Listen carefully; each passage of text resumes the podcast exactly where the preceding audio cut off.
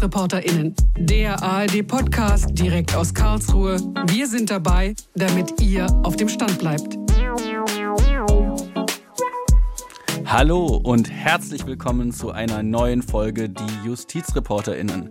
Mein Name ist Fabian Töpel und mit mir im Studio ist mein Kollege Kolja Schwarz. Hallo Kolja. Hallo Fabian, freut mich. Kolja, ich freue mich auch riesig, denn diese Woche sprechen wir über ein Thema, was mir wirklich am Herzen liegt. Wir sprechen über Fußball.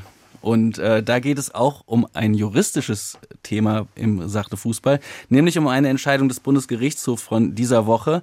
Und du warst vor Ort im Gerichtssaal und wirst davon berichten. Du hast für die Tagesschau darüber berichtet.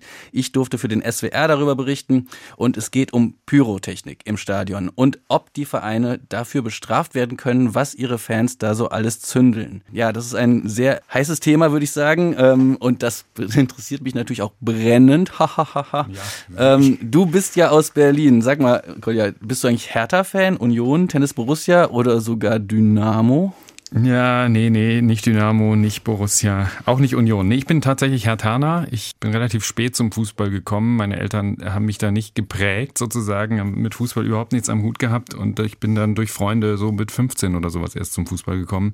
Dann zum ersten Mal mit zur Hertha gegangen und ähm, dann da auch geblieben, sozusagen. Einmal blau-weiß, immer blau-weiß. Und was ganz witzig ist, äh, ich bin Berliner, hast du gesagt, und war auch die ersten 30 Jahre meines Lebens ja in Berlin. Und jetzt bin ich seit zehn Jahren hier in Karlsruhe. Und man muss wissen, Hertha BSC und der KSC haben eine ganz, ganz dicke Fanfreundschaft. Also es war im Grunde die einzige Stadt, in die ich gehen konnte. Und jetzt habe ich auch eine Dauerkarte hier, bin in der zweiten Liga, die ja ganz spannend ist. Aber bin natürlich äh, hin und wieder auch noch bei Auswärtsspielen der Hertha und so. Du konntest ja einfach nur die Farben blau und weiß merken und. Das passt sehr gut zusammen, genau. Und du, du bist, glaube ich, Borusse, ne? Ja, ich bin Borussia, also der, ein Fan der richtigen Borussia, der einzig wahren Borussia, der Borussia aus Mönchengladbach. Das ist so ein bisschen familiär vorgeprägt. Mein Vater war in den 70er Jahren Fan, das, da musste man ja Gladbach-Fan sein. Oder es gab auch wohl ein paar Bayern-Fans, aber wenn man so ein bisschen alternativ unterwegs war, Günther Netzer, lange Haare, Berti Vogts, dann dieser Fohlenfußball, das hat natürlich geprägt. Und ich durfte leider nicht ganz so viele Titel miterleben. Da gab es nur einen Pokalsieg 1995. Wollte aber sagen, die großen 70er, von denen du sprichst, die hast du ja nicht so richtig erlebt. Ja, ne? aber das sind so die Geschichten, die die Älteren dann noch erzählen. Aber ja, ich habe viel Drama miterlebt, Abstiege, Aufstiege. Und ähm, ja, wenn man kein Drama mag, dann kann man immer noch Bayern-Fan werden. Aber das ist ja total langweilig. Deswegen gehört das Drama natürlich auch mit dazu und darüber wollen wir natürlich auch so ein bisschen reden, über die Dramen des Fußballs. So ist es und um die geht es ja auch in unserem juristischen Thema heute. Lass uns vielleicht mal zum Fall kommen, äh, zu dem BGH-Beschluss zu den Vereinsstrafen. Um welchen Verein ging es denn da überhaupt und was ist da genau passiert? Also es geht um den FC Karl Zeiss Jena, aber muss vielleicht ein bisschen vorher anfangen. Grob gesagt geht es ja um Ausschreitungen von Fans in allen Fußballstadien und hier ging es ganz konkret um Pyros und Bengalos in Stadien. Und da muss man wissen, vom DFB, vom Deutschen Fußballbund, da gibt es so Verbandsstatuten und da steht unter anderem drin, dass der Einsatz von Pyrotechnik in deutschen Stadien nicht erlaubt ist. Da wird ja auch immer wieder drüber diskutiert, sollte man das irgendwie legal machen und so weiter. Aber der Stand jetzt ist äh, laut dieser Statuten, dass das nicht erlaubt ist. Und dann gibt es auch eine Rechts- und Verfahrensordnung des DFB und da steht drin, dass die Vereine die Verantwortung haben.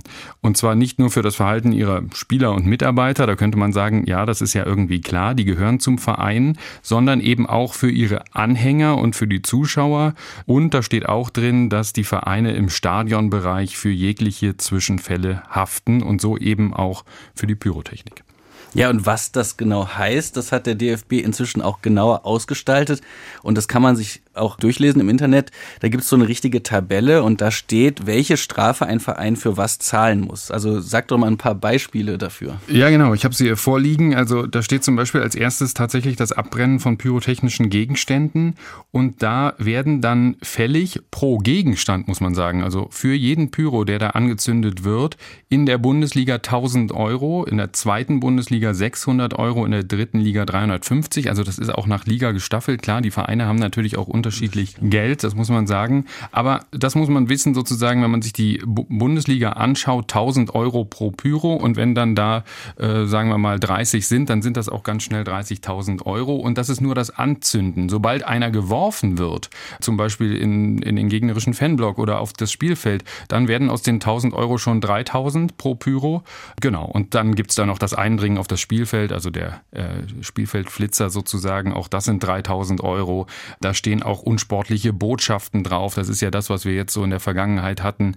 Ähm, Thema Dietmar Hopp zum Beispiel. Da gab es ja diese Plakate im Fadenkreuz und so weiter. Und hier steht sozusagen, das ist dann nochmal nach Größe geregelt. Also auch da zahlt man 2000 Euro, wenn das Plakat bis zu drei Quadratmeter groß ist und 8000 Euro ab drei Quadratmeter bei unsportlichen Bannern. Also das steht da alles so aufgelistet und wie gesagt, es regelt sich nach Liga. Äh, die erste Liga, da ist, sind die Preise natürlich am teuersten.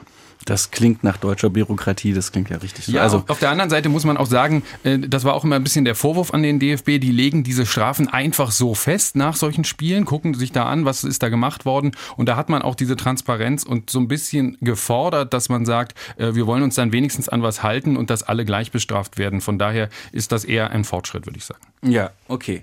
Und äh, jetzt am Bundesgerichtshof, da ging es genau um diese Strafen. Also der FC Karl Zeiss Jena wurde für drei Spiele im Sommer 2018 zur Kasse gebeten. Da ging es auch um ein DFB-Pokalspiel, meine ich. Und das waren zwei Heim- und ein Auswärtsspiel. Und da kam es dann auch zu Ausschreitungen. Und der Verein sollte jetzt dann 25.000 Euro Strafe zahlen. Also wie viele Böller sind das nochmal? Da müsste ich mal nachrechnen. ja, eine ganze Menge, weil ähm, der FC Karl Zeiss Jena war damals in der dritten Liga und da haben wir gesagt, einer 350 Euro. Also da kann man, äh, da ist, glaube ich, was zusammengekommen. Ich weiß auch nicht, ob es nur Pyros waren. Aber genau, das war die Strafe, fast 25.000 Euro. Und dagegen hat sich der Verein gewehrt, hat gesagt, ja, Leute, wir versuchen ja alles zu machen, damit es zu solchen Ausschreitungen nicht kommt. Natürlich haben wir Einlasskontrollen. Wir versuchen das Stadion irgendwie sicher zu machen. Wir versuchen auch mit den Fans zu reden. Aber wir können da nichts machen und uns trifft da gar keine Schuld. Und deswegen finden wir es ungerecht, dass wir diese Summen zahlen müssen. Und so kleine Vereine treffen solche Summen natürlich auch relativ äh, stark, muss man sagen. Ähm, und deswegen hat der FC Karl Zeiss Jena sich dagegen gewehrt, ein bisschen stellvertretend auch für viele andere Vereine, die das, glaube ich, auch ungerecht finden. Ja, und das war 2018, jetzt äh, ist 2021, also der Weg zum BGH, der ist ja auch ein langer. Aber erstmal waren da ganz andere Gerichte mit beschäftigt. Welche waren das? Ja, die Gerichte des äh, Deutschen Fußballbunds. Und dazu muss man wissen, es gibt eine eigene Verbandsgerichtsbarkeit beim DFB. Und die Vereine, die in den Ligen des DFB spielen, die da spielen wollen, haben sich dieser quasi unterworfen. Also man hat sich mehr oder weniger freiwillig darauf verständigt, dass das ständige Schiedsgericht des DFB in solchen Streitigkeiten um diese Strafen das letzte Wort hat. Und das DFB-Schiedsgericht, das hatte die Strafe gegen den FC Karl Jena so bestätigt. Und das war dann sozusagen eigentlich erstmal das letzte Wort. Ja, das ist ganz spannend. Also, dass es da so eine eigene Gerichtsbarkeit gibt. Das kennt man ja auch, wenn darüber verhandelt wird, wie lange wird ein Spieler gesperrt für eine rote Karte. Also, es wird ja nicht an normalen Gerichten ausgehandelt, sondern das hat, da hat der DFB natürlich seine eigene Gerichtsbarkeit. Aber wie konnte dann jener dann doch noch an diese ordentlichen Gerichte kommen? Also jetzt zum BGH. Also, wie ist dann dieser Weg von diesen Schiedsgerichten, von diesen Verbandsgerichten dann zum BGH? Es gibt in der Zivilprozessordnung eine Norm, nach der man äh, bei den ordentlichen Gerichten einen sogenannten Aufhebungsantrag stellen kann. Also man kann beantragen, dass ein Schiedsspruch von einem solchen Schiedsgericht aufgehoben wird. Allerdings sind die Hürden dafür sehr, sehr hoch. Also die normalen, die ordentlichen Gerichte, äh, jetzt im letzten Fall sozusagen in letzter Instanz der BGH, prüfen da jetzt nicht alles ganz genau, ist das da richtig und korrekt zugegangen, sondern sie prüfen wirklich nur, muss dieser Schiedsspruch aufgehoben werden. Das kann dann der Fall sein, wenn da zum Beispiel ganz starke Verfahrensfehler gemacht worden sind oder wenn es sich um einen Sachverhalt handelt, den man vor Schiedsgerichten in Deutschland eigentlich gar nicht verhandeln darf. Oder, und darum ging es jetzt jetzt hier in diesem Fall, wenn das Ergebnis eines solchen Schiedsspruchs gegen die sogenannte öffentliche Ordnung widerspricht. Also wenn es gegen wesentliche Grundsätze, Rechtsgrundsätze in Deutschland verstößt. Und das musste der BGH jetzt prüfen. Okay, und der FC Karl Jena, der sah einen solchen Rechtsgrundsatz verletzt. Vielleicht hören wir da mal rein. Der Geschäftsführer des Vereins, Chris Förster, hat vor dem Urteil Folgendes gesagt. Also wenn es so wäre, dass es zu verhindern wäre, dann müsste doch der DFB es im Pokalfinale tun.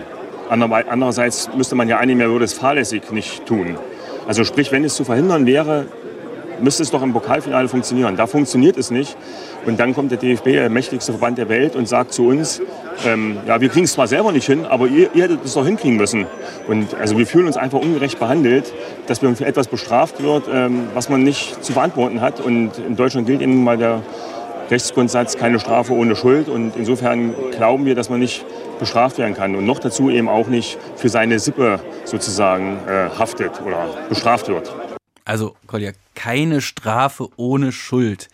Diesen Grundsatz, kannst du mir den mal kurz erklären? Ja, der sagt eigentlich schon relativ viel im Titel sozusagen. Es darf keine Strafe ohne Schuld geben. Das Schuldprinzip, das gehört zu den wesentlichen Rechtsregeln in einem Rechtsstaat. Ich erinnere mich dunkel ans Strafrecht. Ja, vielleicht weißt du dann auch noch den lateinischen Begriff äh, nulla pöna sine culpa. Jetzt, wo du es sagst, ist es mir wieder eingefallen. Auf jeden Fall, genau. Also, niemand soll für etwas bestraft werden, für das er nichts kann, also an dem er keine Schuld hat. Und damit argumentierte Jena, wir haben es gerade hier gehört, und das musste der BGH jetzt überprüfen. Also die Frage klären, wird der Verein hier für ein Fehlverhalten der Fans bestraft, ohne dass er selbst ein eigenes Verschulden äh, irgendwie hat? Und wir haben es gehört, weil sie alles tun, Einlasskontrollen, Fanarbeit etc. Und ganz extrem ist das ja bei Auswärtsspielen. Da hat der Verein überhaupt keinen Einfluss darauf, äh, wie gut werden die Fans da kontrolliert. Und auch da muss man zahlen. So, und das hat der BGH jetzt überprüft und jetzt können wir es lüften. Der BGH hat gesagt, der Schiedsspruch des DFB-Schiedsgerichts wird nicht gekippt. Der hat Bestand. Hier liegt also kein Verstoß gegen diesen Grundsatz, keine Strafe ohne Schuld vor. Und zwar, weil es sich gar nicht um eine Strafe im rechtlichen Sinne handeln würde. Das hier hat Thomas Koch, der Vorsitzende Richter des ersten Zivilsenats, dazu erklärt. Der Grundsatz, dass jede Strafe Schuld voraussetzt, ist ein wesentlicher Grundsatz des deutschen Rechts. Er hat sogar Verfassungsrang. Er gilt nicht nur für Strafen im eigentlichen Sinne, sondern auch für strafähnliche Sanktionen. Die entscheidende Frage im vorliegenden Verfahren war, ob es sich bei der Geldstrafe, die gegen die Antragstellerin wegen des Verhaltens ihrer Anhänger verhängt worden ist, um eine Strafe oder eine strafähnliche Sanktion handelt, für die dann der Schuldgrundsatz gelten würde. Der Senat hat diese Frage verneint. Wir sind nach eingehender Beratung zu dem Ergebnis gekommen, dass sich bei dieser Geldstrafe nicht um eine Strafe oder eine strafähnliche Sanktion handelt, sondern um eine reine Präventivmaßnahme, die auch ohne ein Verschulden des Vereins zulässig ist. Und warum das Gericht der BGH zu diesem Ergebnis gekommen ist, auch das hat Thomas Koch erklärt. Die Strafe ist im Gegensatz zur reinen Präventionsmaßnahme dadurch gekennzeichnet, dass den Betroffenen mit ihr zumindest auch ein rechtlich verbotenes Verhalten zum Vorwurf gemacht wird, das durch die Sanktion gesühnt werden soll. Nach diesen Maßstäben ist die gegen die Antragstellerin verhängte Geldstrafe der Sache nach keine Strafe. Der Zweck dieser Sanktion besteht nicht darin, ein Fehlverhalten des Vereins zu ahnden. Vielmehr soll der Verein durch die Verhängung der Geldstrafe dazu angehalten werden, mit allen ihm zur Verfügung stehenden Mitteln auf seine Anhänger einzuwirken, um in Zukunft einen ordnungsgemäßen Spielbetrieb zu sichern. Okay, also es ist eine Geldstrafe, aber keine Strafe im rechtlichen Sinne. Ja. Es bleibt also dabei, die Vereine müssen weiterhin haften. Wie hat denn Jena jetzt auf diesen Beschluss reagiert? Ja, der Geschäftsführer Chris Förster war auch im Gerichtssaal gestern und ich habe ihn kurz nach der Verkündung interviewt. Natürlich war er sehr enttäuscht, aber vielleicht hören wir auch da mal kurz rein was ist das für eine Message für die anderen Vereine? Natürlich ist jetzt erstmal Rechtssicherheit da, das ist ganz klar. Und insofern braucht dieses Thema jetzt zumindest mal keiner weiter voranzubringen. Das ist auch klar. Wir können jetzt entscheiden, ob wir zum Bundesverfassungsgericht gehen. Das müssen wir das Urteil uns genau ansehen. Die Strafzahlung des DFB ist also keine Strafe, sondern hat präventiven Charakter. So wird sie von uns nicht empfunden und so ist es in der Praxis auch nicht dargestellt, denn seit Jahren gibt es keine Verbesserung auf diesem Feld. Ja, das ist natürlich schon eine enorme finanzielle Belastung, das ist keine Frage. Und natürlich, wir würden uns auch wünschen, es würde wenig Fehlverhalten sein oder gar keins, dann hätten wir diese Belastung nicht. Aber das ist ein großer wirtschaftlicher Schaden für uns und auch für viele kleine Vereine. Und insofern empfinden wir es schon als Strafe und nicht als Prävention. Ja, ich kann das ein bisschen nachvollziehen, dass er das so sagt, äh, direkt nach dem Beschluss. Aber Fabian, sag du mal deinen Eindruck, was der BGH da gesagt hat. Überzeugt dich das?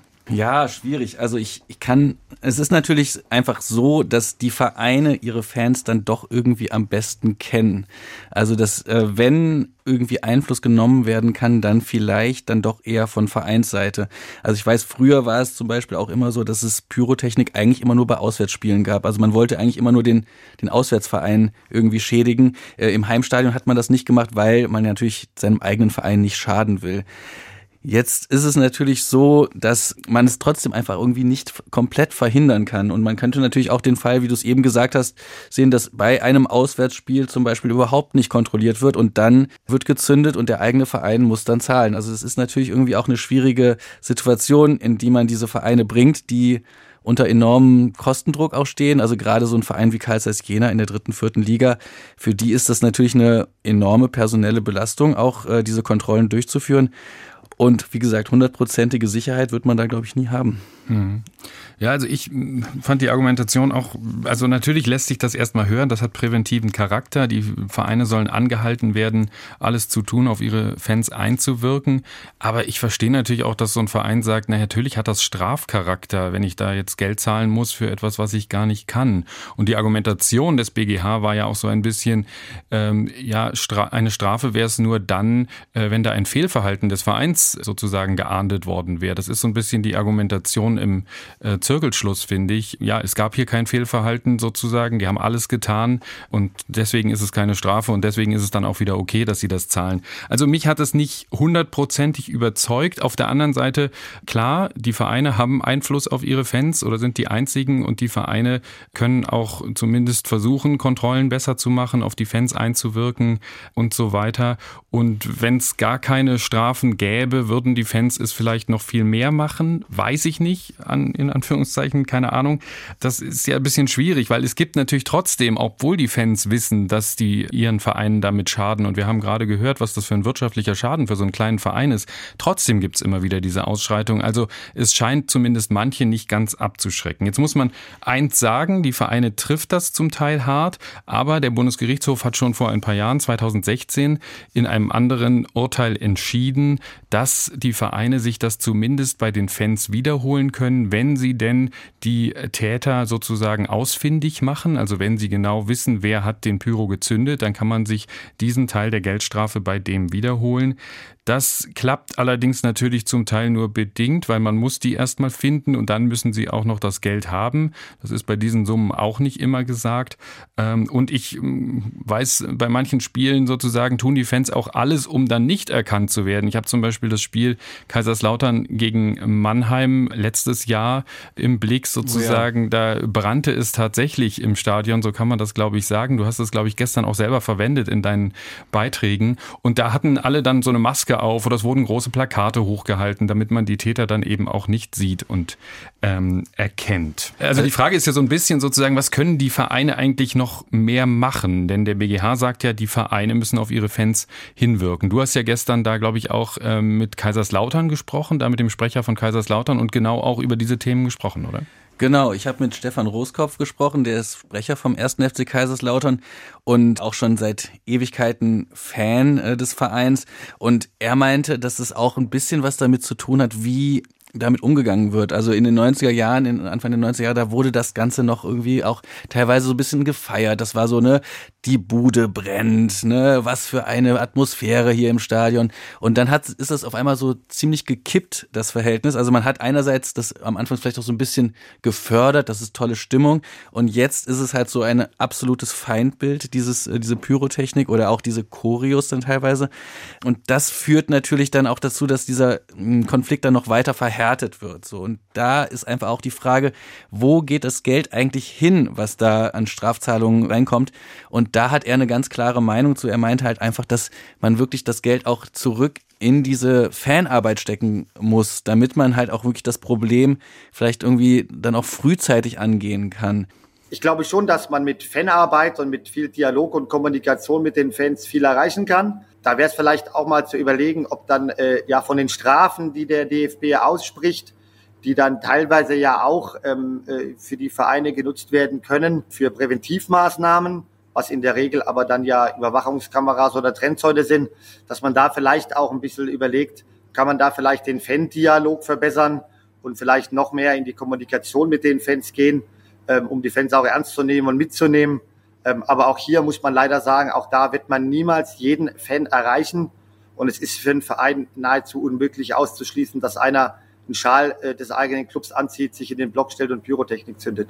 Das ist leider auch da nie ganz auszuschließen. Ja, also er spricht an, dass es auch nicht immer so die richtigen Fans sind, die dann äh, das machen und dass das ganz schön schwierig ist. Das kann ich nachvollziehen. Und er hat es eben auch angesprochen, also weil du gesagt hast, diese Strafen, wo fließen die eigentlich hin? Es ist oft so, dass der DFB sagt, äh, ihr dürft davon einen Teil in Fanprojekte stecken, also selbst ähm, die finanzieren. Ich glaube, hier in unserem konkreten Fall von den fast 25.000 Euro Strafe durften, glaube ich, acht dann für Präventionsmaßnahmen, äh, Fanprojekte oder sowas verwendet werden. Das wird dann zum Teil natürlich auch in Kameratechnik oder sowas investiert. Also das sind so die Sachen, die es da gibt. Genau.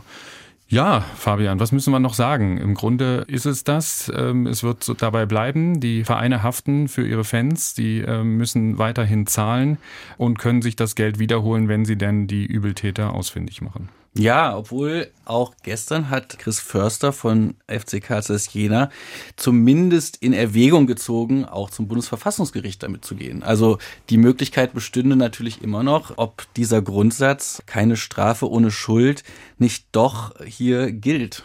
Ja, ob das Bundesverfassungsgericht das dann tatsächlich anders sieht, muss man sehen. Und klar, der Verein wird das prüfen und wenn es wieder herkommt, dann äh, sollten wir uns hier wieder treffen und äh, natürlich darüber sprechen. Auf jeden Fall. Ja, danke Kolja, dass wir endlich auch mal über Fußball in unserem juristischen Podcast reden konnten. Falls euch diese Folge gefallen hat, dann empfehlt uns weiter. Lasst ein Abo da auf den Plattformen, auf denen man Abos dalassen kann und schreibt uns gerne eine E-Mail an justizreporterinnen.swr.de. Wir freuen uns immer über Feedback. Äh, das darf auch gerne kritisch sein, darf auch gerne lobend sein. Auf jeden Fall ist es immer gut, Input zu bekommen, auch für neue Themen, die wir dann auch gerne aufnehmen. Kolja, nochmal vielen Dank, dass du dabei warst. Sehr, sehr gerne. Und dann würde ich sagen, wir hören uns nächste Woche wieder. Tschüss und bis dann. Mein Name ist Fabian Töpel und wir hören uns.